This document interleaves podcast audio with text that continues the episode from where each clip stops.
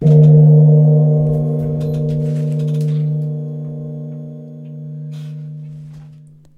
einem Gong beginnt das Spiel und mit einem Gong endet es auch wieder.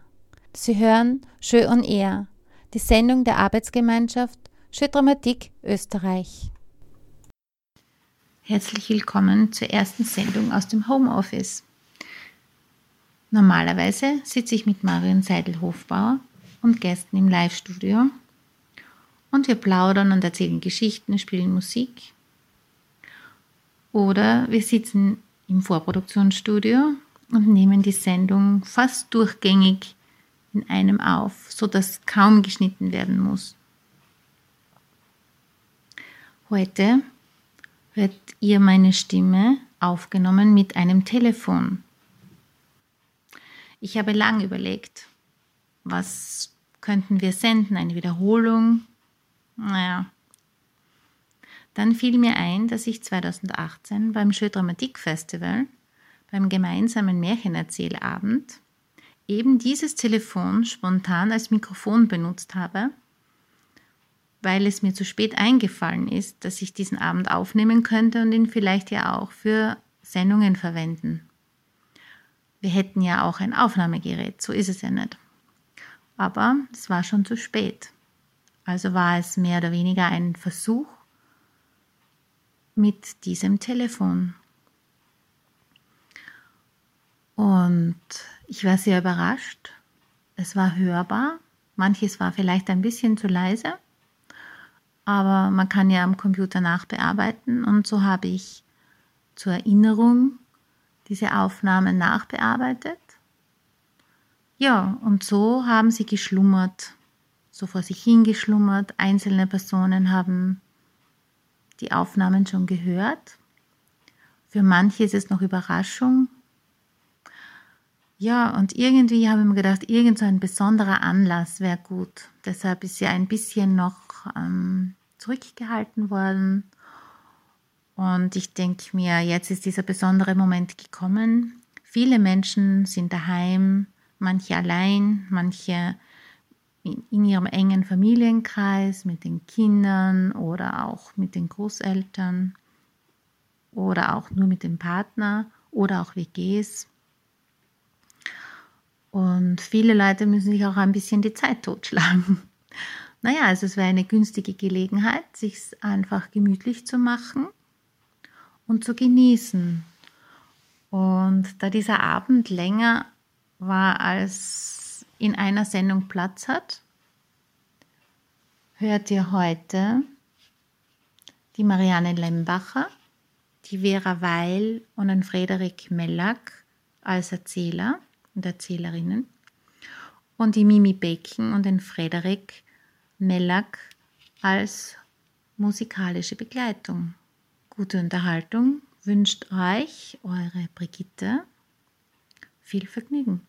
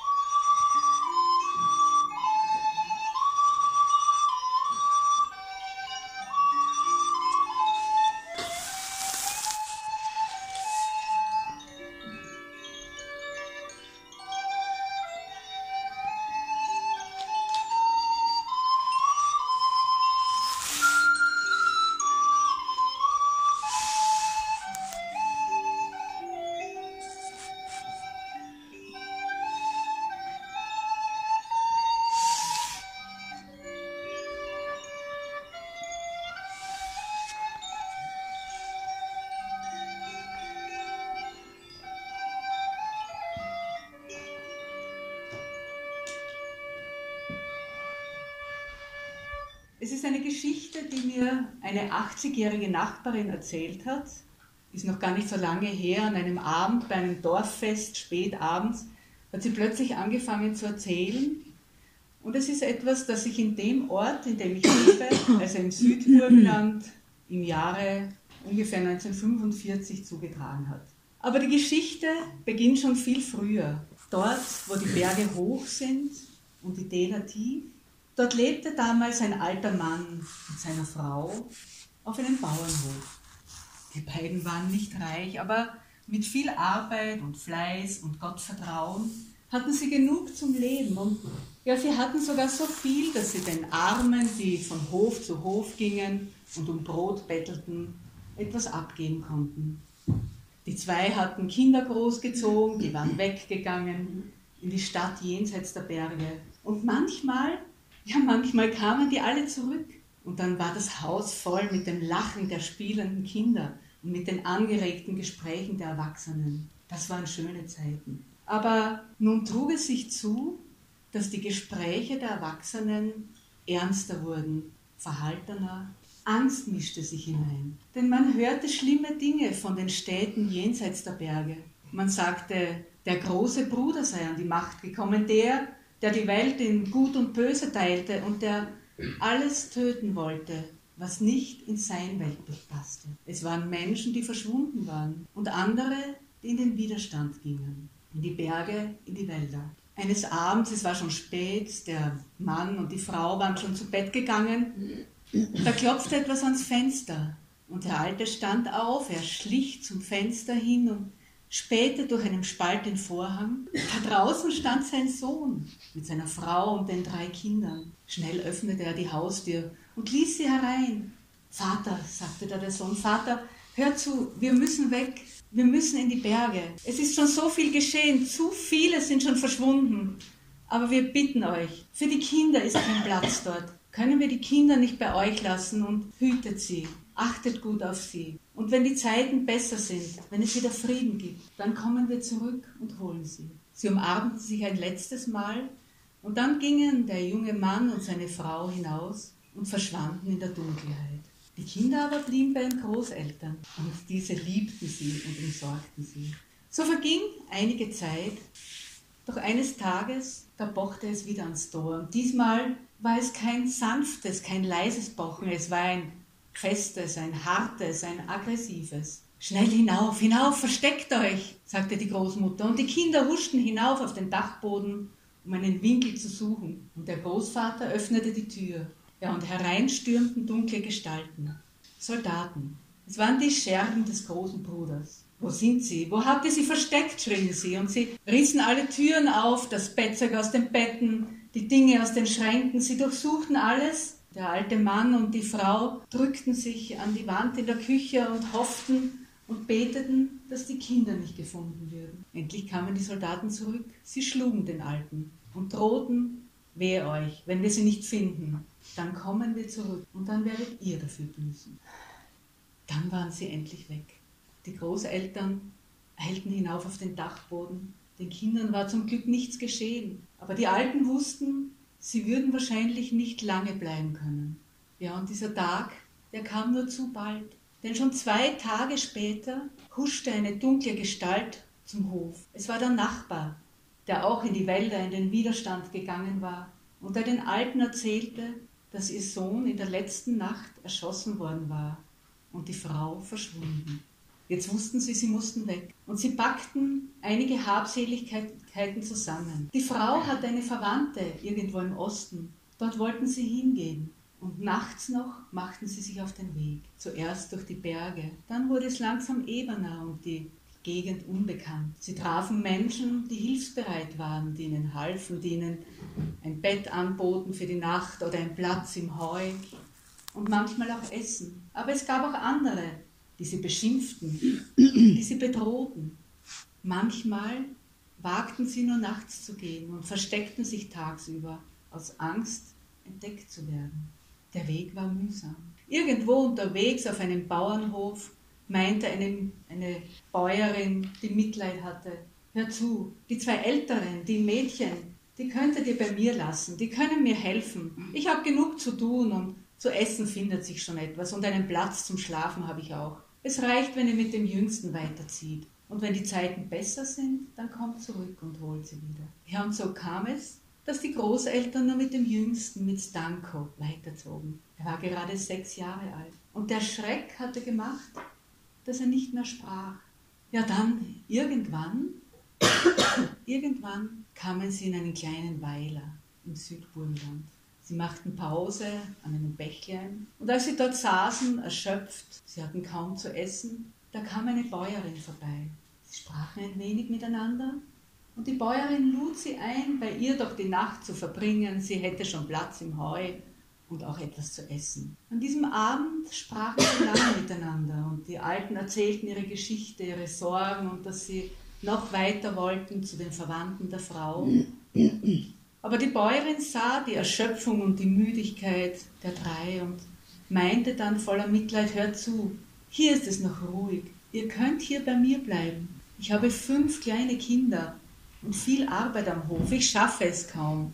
Bleibt hier, helft mir bei der Arbeit, dann könnt ihr hier wohnen und essen, bis ihr wieder weiter könnt. Ja, und so geschah es, dass in dieser schweren Zeit diese zwei alten Menschen und der kleine Stanko eine ruhige, friedliche und schöne Zeit hatten. Aber der Krieg machte auch vor dem kleinen Dorf nicht. Eines Tages wurde es laut, es wurde geschossen, dunkle Gestalten waren da, die Soldaten kamen. Hinauf auf den Dachboden. Oder ins Heu, besser ins Heu, meinte die Bäuerin. Und die drei versteckten sich im Heu. Nun geschah es aber, dass gerade an jenem Bauernhof die Soldaten einquartiert wurden. Diese mutige Frau versorgte jeden Tag die drei oben im Heu. Und wenn die Soldaten eine Bemerkung machten, dann meinte sie, hör zu, ich muss doch meine Tiere versorgen, was wollt ihr denn? Und sie brachte sie wirklich über die schwere Zeit einige Wochen lang, bis die Zeit dann günstig war, weiterziehen konnten. Und ihre Spur verlief sich. Viel, viel später dann, die Bäuerin war längst gestorben, da kam ein Auto zu dem Haus und heraus stieg ein Mann in mittleren Jahren.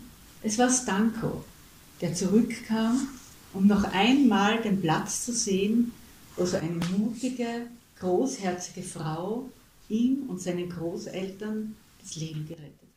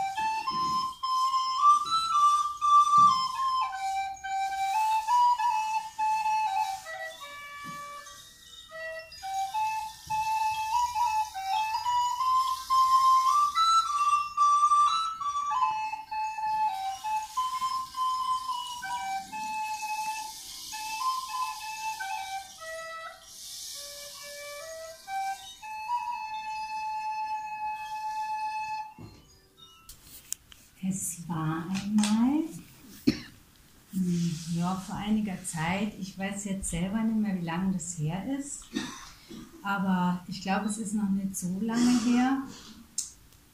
Da schaute einmal ein armer Bauer aus dem Fenster heraus. Und da sah er da von Weitem einen Reiter näher kommen, der war gekleidet wie ein Jäger Bauer trat vors Haus und wartete, bis der Fremde näher kam. Dieser grüßte ihn noch aus dem Sattel und der Bauer fragte ihn nach dem Woher und wohin und wozu.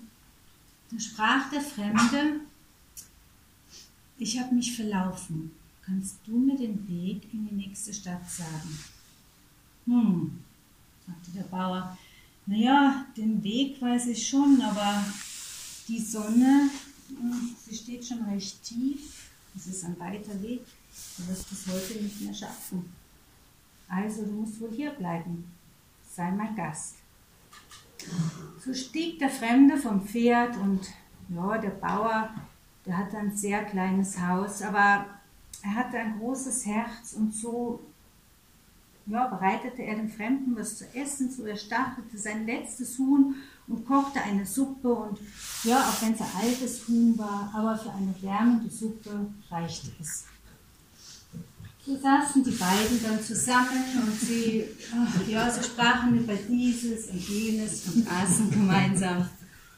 Und äh, ja, ja, sie lachten auch zusammen. Und sie kamen vom Stöckchen aufs Hölzchen und redeten über Wichtiges und Unwichtiges. Und ja, bis spät in die Nacht saßen sie da, schauten die Sterne an. Und ihr wisst ja alle, die Zeit vergeht dann schnell. Ja, und als es zum Schlafen war, da gab der Bauer dem Fremden sein Bett, weil er hatte selber nur ein Bett.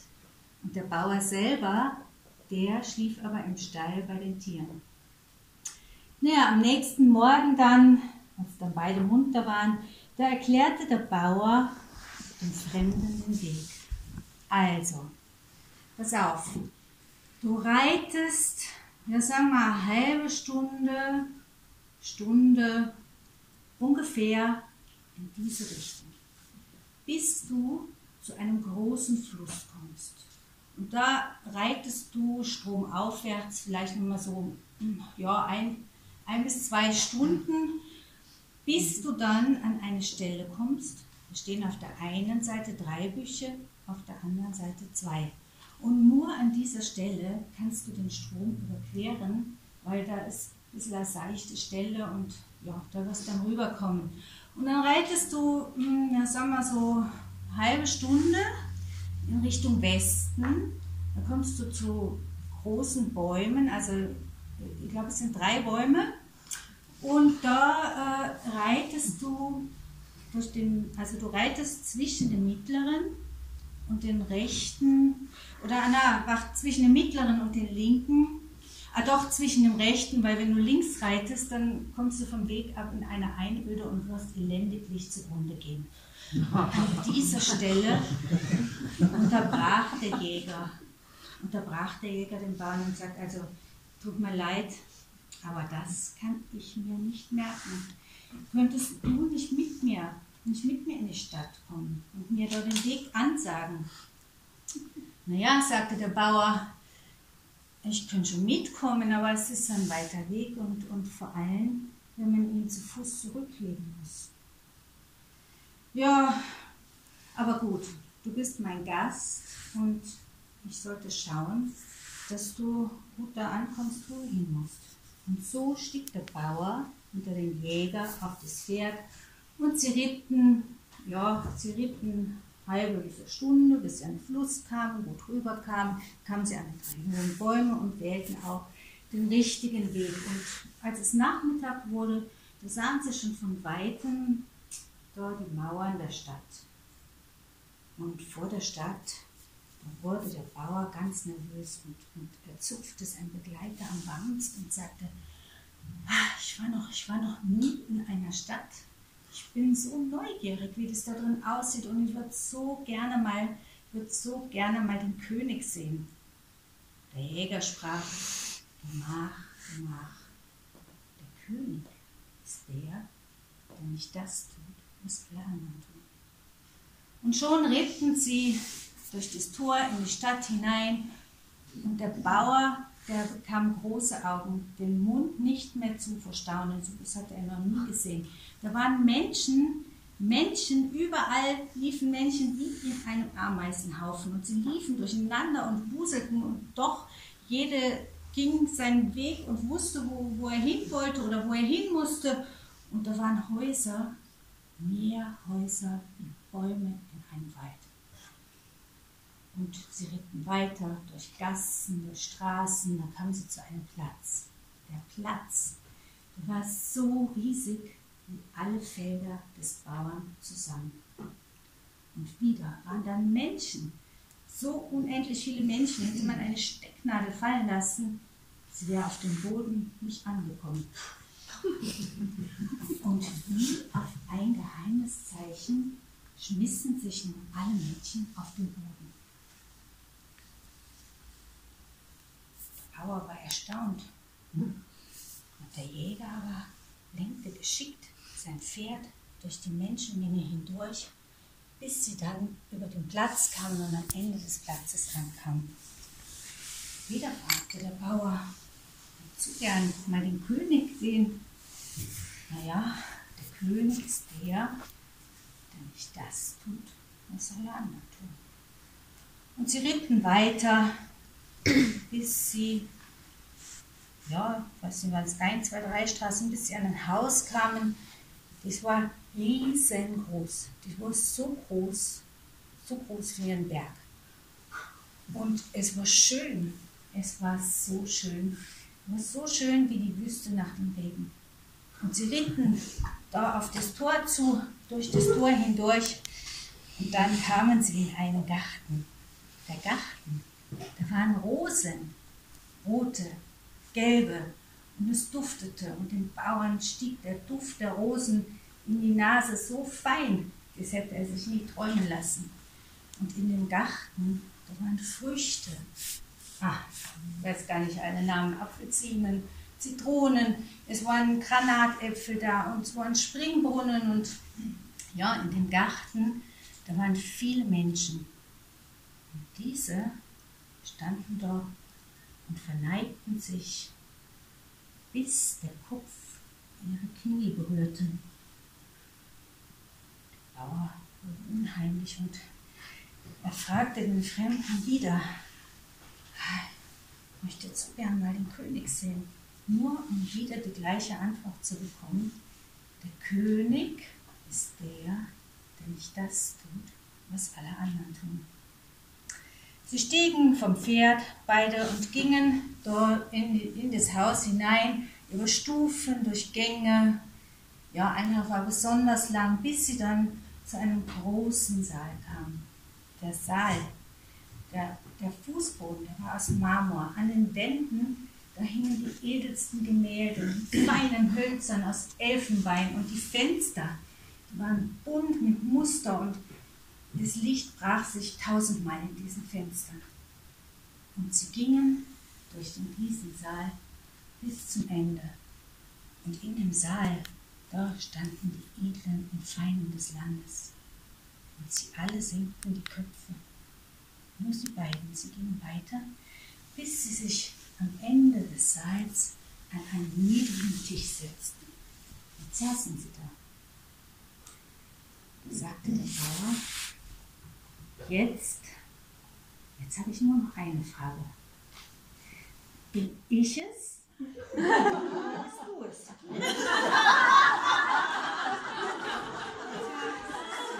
Da lachte der König, so wie ihr jetzt gelacht habt. Und er sagte, ja, in deinem Haus bist du ein König. Hier bin ich es.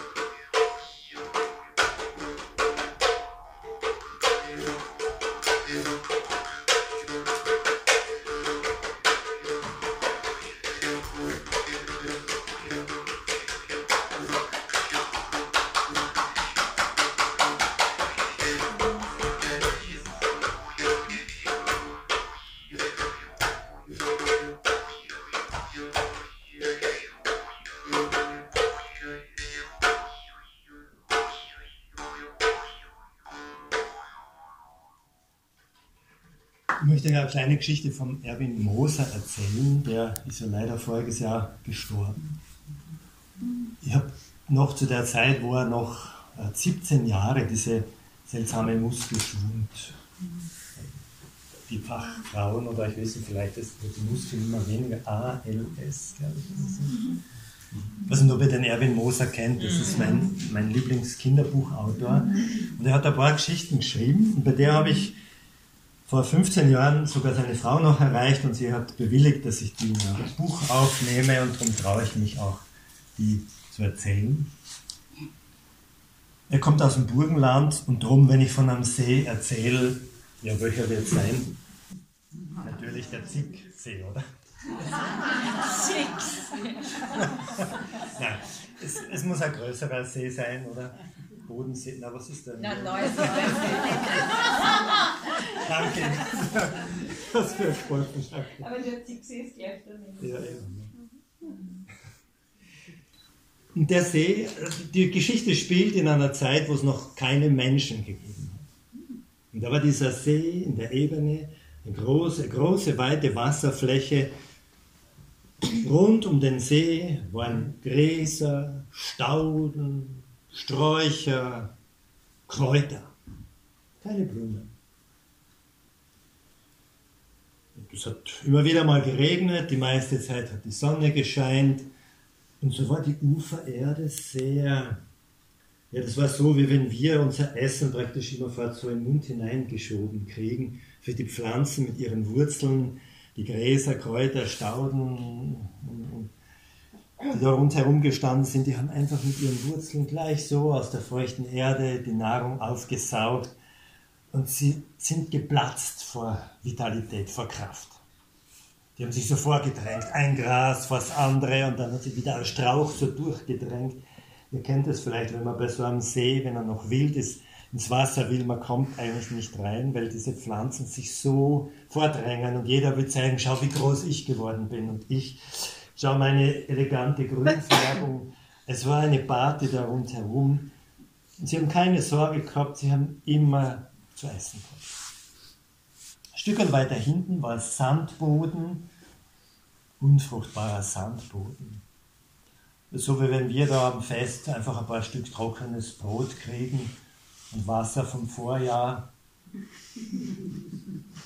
Aber dort, dort auf dem Sandboden, da wollte niemand von den Pflanzen wachsen, nur so eine kleine, kleine gelbgrüne Staude, so länglicher Stiel, ein paar Fortsätze, ein paar dünne Blättchen, die so blass gelb-grün ausgeschaut haben. Die war genügsam, das hat ihr gereicht, sie hat schon das Nötigste gekriegt. Ja, so war die Sache, wie eines Tages der Wind kommt. Und vielleicht, dass ihr mir ein bisschen helft, vielleicht lasst ihr den einmal so richtig anbrausen sein. Genau. Und der Wind, der braust da drüber und dreht ein paar Runden. Und dann bleibt er wohl stehen und ruft hinunter zu diesen, diesen grünen Wesen, ihr kleinen grünen Zwerge, ihr, passt auf, es kommt eine Trockenheit. Ich habe sie gesehen. Im Westen hockt sie hinter den Bergen. Dort sind in kurzer Zeit alle Pflanzen verdorrt, vertrocknet, umgestürzt. Exodus ausfertig. Ich warne euch, grabt mit euren Wurzeln in die Erde hinunter, bis zum Grundwasser. Nur wenn ihr beim Grundwasser seid und daraus trinkt, werdet ihr diese Trockenheit überleben. Ihr könnt euch vorstellen, bei so einer Partygesellschaft, jetzt sollen sie sich da plagen, wie da auf einmal der Unmut ausbricht. Und sie so duschen anfangen, rechts und links, das wäre noch das Schönere und jetzt da arbeiten. Die größte Staude dort hat gesagt, ihr wisst alle, ich bin am längsten hier von allen. Und seit ich hier stehe, und das ist länger wie ihr alle, seitdem ist der See noch nie ausgetrocknet. Und ein giftiges Kraut fügte hinzu. Der Wind das ist so ein schäbiger Tagedieb, so ein Lügenbeutel, so ein Windbeutel. Der will sich hier wichtig machen mit seinen Schauergeschichten. Los, du kannst draußen gehen, dir glaubt keiner.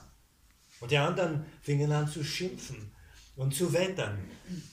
Da sagte der Wind, wie er meint, ich habe euch gewarnt, der Rest ist mir gleich.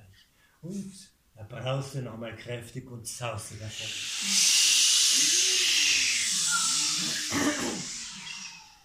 Eine Aufregung war das, aber es legte sich mit der Zeit, denn die Fakten straften den Wind Lüge. Es regnete immer wieder, der See war voll, die Erde saftig.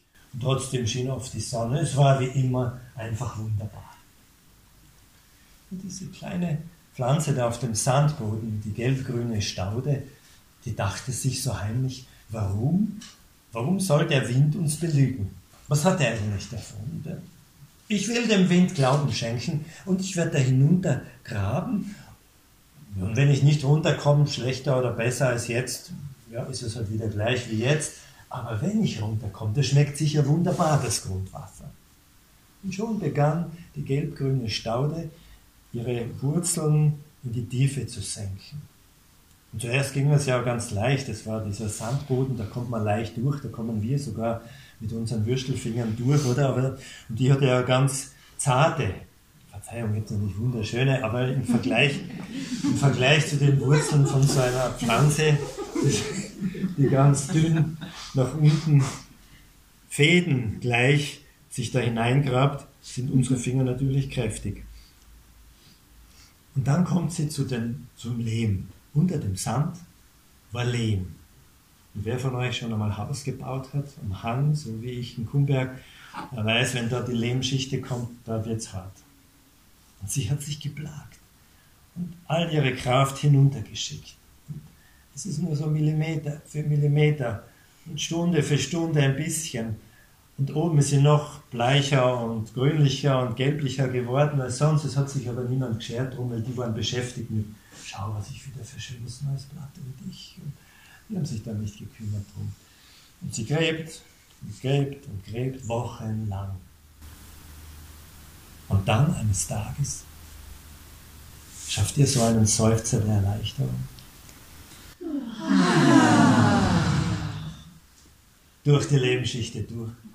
Kühles, feuchtes, erdreich und dann überhaupt dieser Grundwasserstrom. Und sie beginnt zu trinken, genau mit diesen Geräuschen. Sie beginnt zu trinken und saugt dieses Wasser auf und alle Anstrengung ist wie weggeblasen. Und sie trinkt weiter und saugt und saugt und jetzt geschieht ein Wunder. Je mehr sie von dem Grundwasser trinkt, umso mehr beginnt sie zu wachsen. Dieser schwächliche Stängel, der wurde breiter und höher und größer und die Fortsätze wurden zu Ästen und Zweigen und die Blätter viele und mehr grün als gelb. Und mit der Zeit wurde aus diesem kleinen gelblich-grünen Staude ein richtiger Baum, der seine Zweige und Äste zum Himmel streckte, zur Sonne prall und saftig dastand. Und eines Tages war der gelbgrüne Baum so groß, dass sein Schatten auf die Uferpflanzen fiel. Und da schreckten sie auf und sagen, hey, schau dir das an, die gelb-grüne Staude, wie groß und schön die ist. Hey Staude, wie machst du das? Das gibt's ja nicht. Der Wind hat recht gehabt. Ich habe ihn untergegraben, ich bin beim Grundwasser. Es ist herrlich, aus dem Grundwasser saugen und trinken. Runter mit euch, ihr könnt alle da runtergraben, ihr könnt alle Bäume werden. Ja, das wollen wir natürlich. Und schon begannen sie zu graben.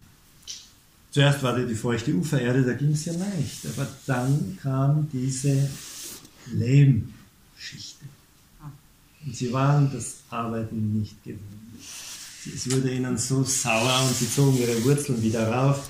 Und stattdessen schimpften sie den Baum an, du bist genauso ein Lügenbeutel wie dieser Wind, da ist überhaupt nichts, nur harte Erde, wo man nicht durchkommt.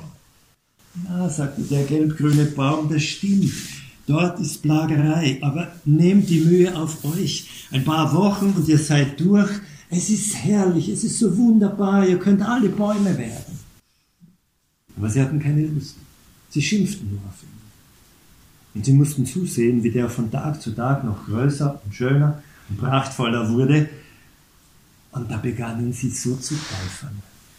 Und der, der früher der Größte da gewesen war am See, der schimpfte, die bildet sich was weiß ich was ein, oder? Da, dabei Schaut, wie sie ihre Finger zum Himmel streckt. Pfui, sage ich, pfui und nochmals pfui. Und was ist in Wirklichkeit? Eine kleine gelbe grüne Staude. Und das giftige Kraut ätzte. Passt nur auf, die will noch, dass wir uns vor ihr auf den Boden werfen. Unser König will sie sein, Guru für uns. Und da schimpften sie und, und der gelb-grüne Baum erschrak. Das stimmt überhaupt nicht. Überhaupt nicht. Ich, ich will überhaupt nichts Besseres sein. Das Einzige, was ich gemacht habe, ich habe da hinuntergegraben. Ich bin am Grundwasser. Ihr könnt auch Bäume werden, ihr müsst es nur versuchen. Aber sie schimpften von Tag zu Tag mehr und wurden so schwefelgelb und giftgrün und sahen furchtbar krank aus. Und mit dem Baum ging jetzt auch eine schlimme Veränderung vor sich. Er fühlte sich nämlich so schuldig wegen diesem Unfrieden. Vorher, wo er noch so klein gewesen war, da war es da friedlich und die haben ihre Party gefeiert und jetzt, am liebsten wäre er wieder so klein geworden wie am Anfang, aber das ging jetzt nicht mehr, weil die Wurzeln, die waren im Grundwasser und die würden da nicht mitspielen, die wollten vom Grundwasser trinken. Und so begann dieser Baum, seine Äste und Zweige zu senken und hüllte sich ein bis die Spitzen der Äste und Zweige am Boden waren. Hinter einem dichten Schleier verborgen stand er da. Tja, und dann, dann kam die Trockenheit. Und sie war schlimmer, als der Wind gesagt hat. Es regnete zwei Jahre keinen Tropfen. Der See ging zurück und immer mehr zurück und wurde zu Lacke und war dann wirklich nur mehr Lehm und nur mehr trockener, gesprungener, gesprungene Erde. Die Pflanzen wurden braun, fielen um. Nur der einzige Baum, der stand da, weil seine Wurzeln waren im Grundwasser und da, da kam die Trockenheit nicht hin. Und als es dann nach zwei Jahren wieder zu regnen begann und kräftig, dann füllte sich der See langsam wieder. Und als dann fröhlich dahin brausend, noch einiger Zeit der Wind wieder kam. Und da über den See brauste, da wusste er gleich, was geschehen war. Also hat nur eine auf mich gehört. Aber nur der Wind ist kein Kind von Traurigkeit. Es fiel ihm ein, dass er unten in Italien lustige Wesen getroffen hatte, die Blumen. Die hat es ja da um den See noch nicht gegeben. Und so brauste er da hinunter nach Italien, wirbelte eine ganze Wolke von Blumensamen auf, trieb diese Wolke vor sich her und ließ sie rund um den See fallen. Und als es dann wieder ein paar Mal geregnet hatte, gingen die Blumensamen auch auf. Und bald war da ein Meer von wogenden, schwarzen Blumen. Das möchte ich jetzt einmal hören, so ein Blumenschwarz.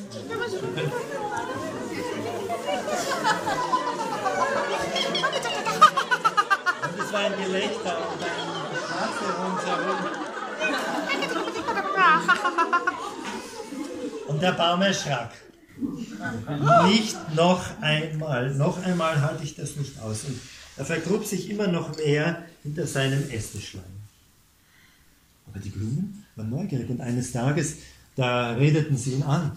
Hey, Vater Baum, warum bist du immer so still? Warum sagst du nichts? Es dauerte eine Weile, bis eine Antwort kam. Ja, es ist, weil ich so schrecklich groß bin und so furchtbar hässlich. Was sagst du, Vater Baum? Schrecklich groß, aber, aber das bewundern wir an dir am meisten, dass du so groß bist. Und furchtbar hässlich. Aber wir finden, ja, wir finden, du bist der Schönste von uns allen. Nach und nach zögerlich fasst er doch ein bisschen Zutrauen. Erzähl uns doch, wie war es früher? Da erzählt er diese Geschichte, die ich euch auch gerade erzählt habe. Und als die Blumen das gehört hatten, begannen sie mit ihren Wurzeln hinunterzuarbeiten. Und viele von ihnen kamen bis zum Grundwasser und schon begannen sie zu wachsen. Das würde ich jetzt gerne auch einmal sehen. Wer glaubt, dass er bis zum Grundwasser kommt, der möge einmal so richtig wachsen anfangen mit seinen Ästen und Zweigen. Genau, und aufsaugen und wirklich. Ein paar kamen nicht ganz runter, das wurden Sträucher. Und manchen war es zu anstrengend, die blieben Blumen. Aber, aber sie neideten es den anderen nicht. Genau, manche wurden so richtig große, hohe. Es entstand um den See ein herrlicher, gemischter Wald. Und keiner neidete den anderen was, sondern gerade das, was der eine nicht hatte, fand am anderen so besonders toll. Und viel später dann, wie es auch Menschen gegeben hat, da haben sie diesem Baum einen Namen gegeben. Ihr wisst sicher schon, was der Baum war. Fichte. Das war die sogenannte Hängefichte. Ja. Burgenländisch-panonische Hängefichte. Genau. Den Preis mit, da wäre niemand. Die haben alle geglaubt, das ist die Trauerweide, aber es war die burgenländisch-panonische Hängefichte.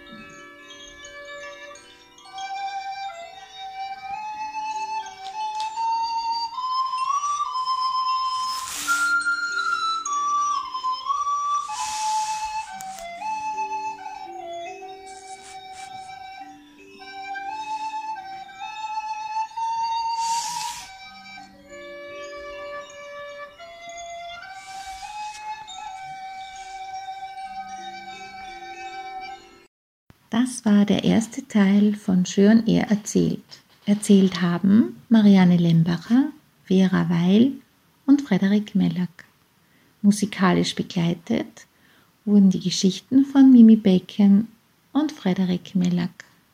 Im zweiten Teil erzählen Annegret Steinmaurer und Mimi Bacon und die musikalische Begleitung wird wieder von Mimi Bacon und Frederik Mellack gestaltet. Fürs Zuhören bedankt sich Brigitte Elser und wünscht Ihnen eine angenehme Zeit bis dahin, bis es wieder heißt, mit einem Gang beginnt das Spiel und mit dem Gang endet es auch wieder.